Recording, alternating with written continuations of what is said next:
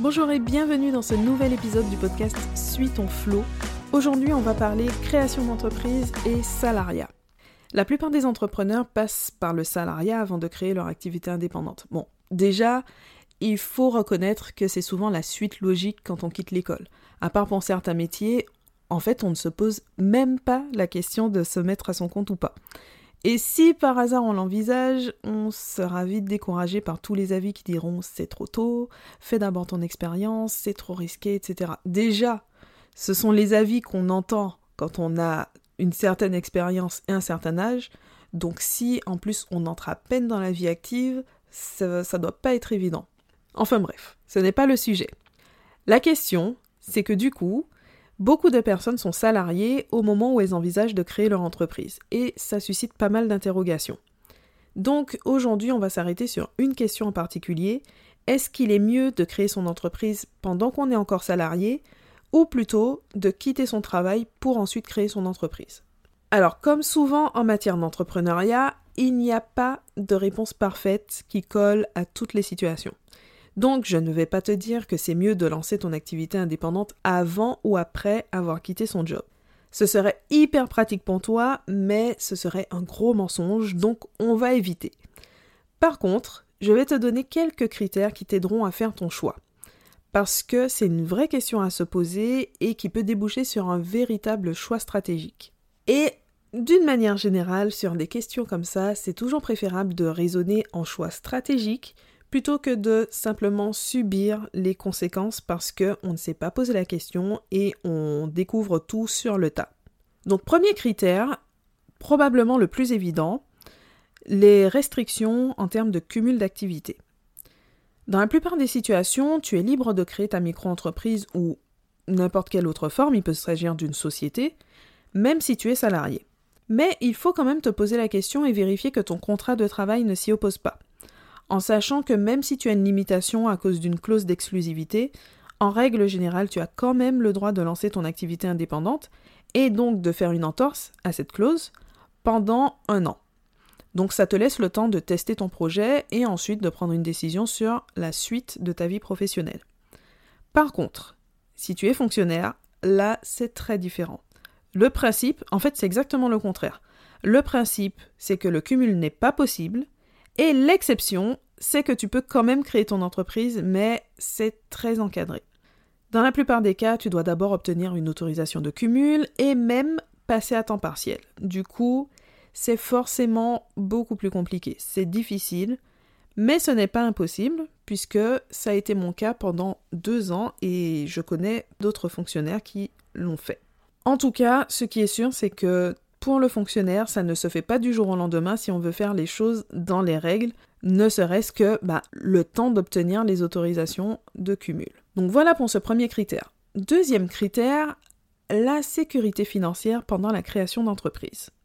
J'ai beau aimer ma famille de tout mon cœur, je ne vis pas d'amour et d'eau fraîche. Et j'ai tendance à croire que toi non plus. Donc, c'est un critère important à prendre en compte dans ton projet. On connaît tous des exemples d'entreprises qui ont bien décollé rapidement, mais en règle générale, ce n'est pas tout à fait comme ça que ça se passe.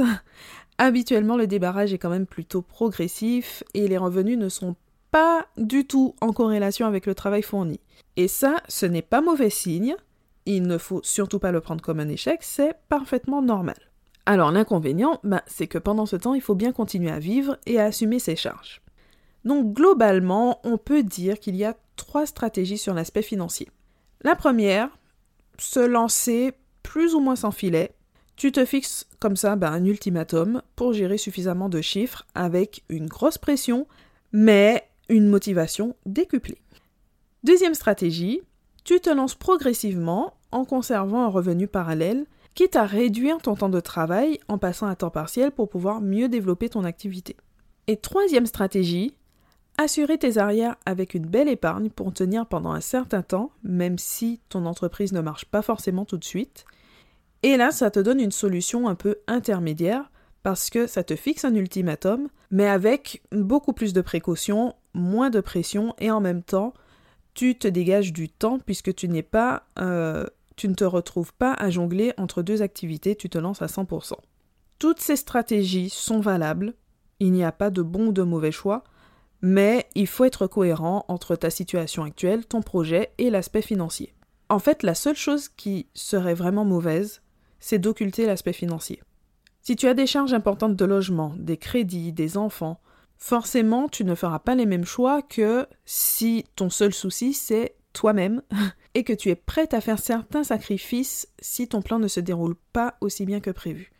De la même façon, bah, tu ne raisonneras pas pareil si ton projet c'est d'offrir des prestations de services et que tu peux tout mettre en œuvre très rapidement, au moins pour commencer à générer des revenus, ou si ton projet implique euh, par exemple euh, le développement d'une application et donc des mois de préparation.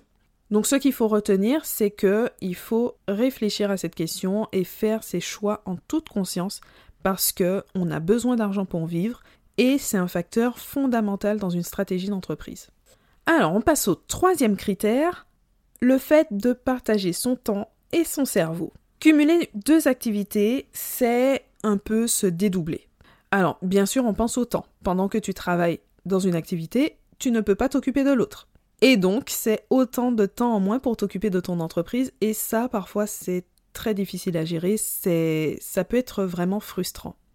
Parce que tu aimerais avancer beaucoup plus vite et tu te sens limité, parce que tu as des impératifs et tu peux te sentir sous pression, parce que tu te retrouves à travailler le soir et le week-end en plus de ta journée de travail, et ça entraîne une certaine fatigue, surtout sur le long terme, et parfois la culpabilité du coup de ne pas être assez présent pour tes proches. Ça, c'est pour l'aspect vraiment du temps. On y pense moins de prime abord, mais c'est aussi une certaine gymnastique pour le cerveau. Se mettre dans la peau d'un salarié qui exécute son travail la journée et dans la peau d'un entrepreneur qui prend toutes les décisions, doit tout créer en partant plus ou moins de zéro, c'est aussi palpitant en fait qu'une vie de super-héros qui se transforme la nuit.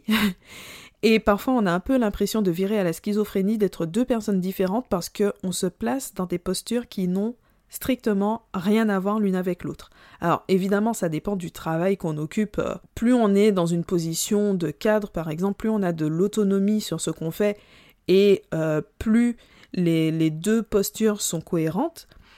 Mais quand même, on n'est pas le grand décisionnaire, on n'est pas euh, le centre de son activité. Alors que lorsqu'on crée sa petite entreprise, généralement, tout repose sur nous. Donc ça reste très différent.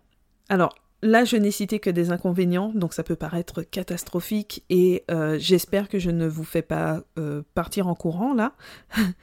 Mais dans la réalité, évidemment, c'est beaucoup plus nuancé. En tout cas, c'est quelque chose qui fait une certaine différence selon le moment où tu lances ton entreprise. Est-ce que tu vas pouvoir consacrer tout ton temps et toute ton énergie à ton projet? Ou seulement le temps qu'il te reste après ton travail et tes autres activités. Et il faut bien avoir conscience que quand on est en cumul d'activités, on ne peut pas fournir autant de travail que lorsqu'on a une activité unique. Ça paraît évident, mais en prendre conscience, ce n'est pas si simple, et il vaut mieux l'accepter et adapter sa stratégie plutôt que d'avoir des attentes qui sont en décalage avec notre réalité et finir bah, soit épuisé parce qu'on a quand même essayé de tout donner pour euh, être à 100% et faire autant, voire plus que des personnes qui ont cette euh, seule activité, ou alors on n'y arrive pas et on peut se sentir découragé. À partir du moment où on accepte que notre situation est différente et qu'à partir de là, c'est normal d'avoir des résultats différents et de travailler autrement, à partir de là, on peut adapter notre stratégie et bah, simplement mieux vivre cette situation. On passe au quatrième critère, l'accès aux aides à la création d'entreprise. C'est le dernier point et pas des moindres. On finit sur un aspect administratif qui peut faire une énorme différence dans un projet. C'est la question du statut de demandeur d'emploi qui crée son entreprise. Ce qu'il faut savoir, c'est que le fait de lancer ton activité indépendante n'a pas d'impact sur le montant global de tes droits en matière d'allocation chômage. Mais il y a tout de même certaines conséquences. Par exemple, si tu décides de créer ta micro-entreprise en 2021 ou en 2020, c'est pareil, pour pouvoir bénéficier de l'ACRE, c'est-à-dire la réduction de cotisation sociale pour le début d'activité, il faut remplir un critère parmi une liste très limitée. Et le principal critère, c'est le statut de demandeur d'emploi indemnisé. Donc dans ce cas, Le fait de créer ta boîte après avoir quitté le salariat, ça te permet de bénéficier d'un coup de pouce financier pour développer ton activité. Bon, à condition bien sûr que ce départ ouvre droit à l'indemnisation en tant que chômeur, c'est-à-dire en général suite à un licenciement ou suite à une rupture conventionnelle. On va prendre un autre exemple, dans le sens contraire cette fois. Le fait de lancer ton activité alors que tu es encore salarié, puis de devenir demandeur d'emploi, ça te permet de percevoir la totalité de ton allocation chaque mois en complément de ton chiffre d'affaires qui va être généré donc par cette entreprise. Donc là, dans ce cas, c'est plus favorable d'anticiper ta création d'entreprise et de fonctionner pendant au moins un mois ou deux avec les deux activités. Donc tu vois bien que même sur ce point, il n'y a pas de solution idéale, mais tu dois faire le choix qui te semble le plus adapté pour toi. Simplement, c'est plus facile de choisir quand tu connais les différentes options, leurs avantages, leurs inconvénients et toutes les conséquences autour. Et d'ailleurs, j'ai constaté récemment dans mon suivi de, formation, le suivi de mes stagiaires, que certains modifient leur projet pendant la formation parce qu'avec les différents éléments qu'ils découvrent sur l'aspect administratif et l'aspect financier, en fait, ils se rendent compte que c'est préférable d'anticiper ou au contraire de retarder leur création d'entreprise. Donc à partir de là, ils modifient la date et ça, a un impact concret sur tout leur projet. Et sur l'aspect financier, la conséquence, la différence selon le moment où on crée son entreprise peut être assez conséquente. Donc, c'est une question intéressante. En tout cas, j'espère que les différents points qu'on a vus aujourd'hui t'aideront à mieux préparer ta création d'entreprise. En complément de cet épisode, tu peux télécharger le kit de lancement spécial micro-entreprise. C'est un e-book qui te donne plein de conseils d'ordre administratif, mais pas seulement, on parle d'entrepreneuriat au sens assez large pour faciliter ton démarrage. C'est gratuit, donc autant en profiter. Tu peux y accéder directement avec les liens qui sont dans la description ou en te rendant sur le site j'aime-la-paperasse.com, rubrique ressources. Merci d'avoir écouté cet épisode jusqu'au bout. N'hésite pas à faire savoir que tu l'apprécies en le notant, en laissant un commentaire ou en le partageant à d'autres personnes que ça pourra aider. Et en attendant, je te dis à bientôt pour un nouvel épisode.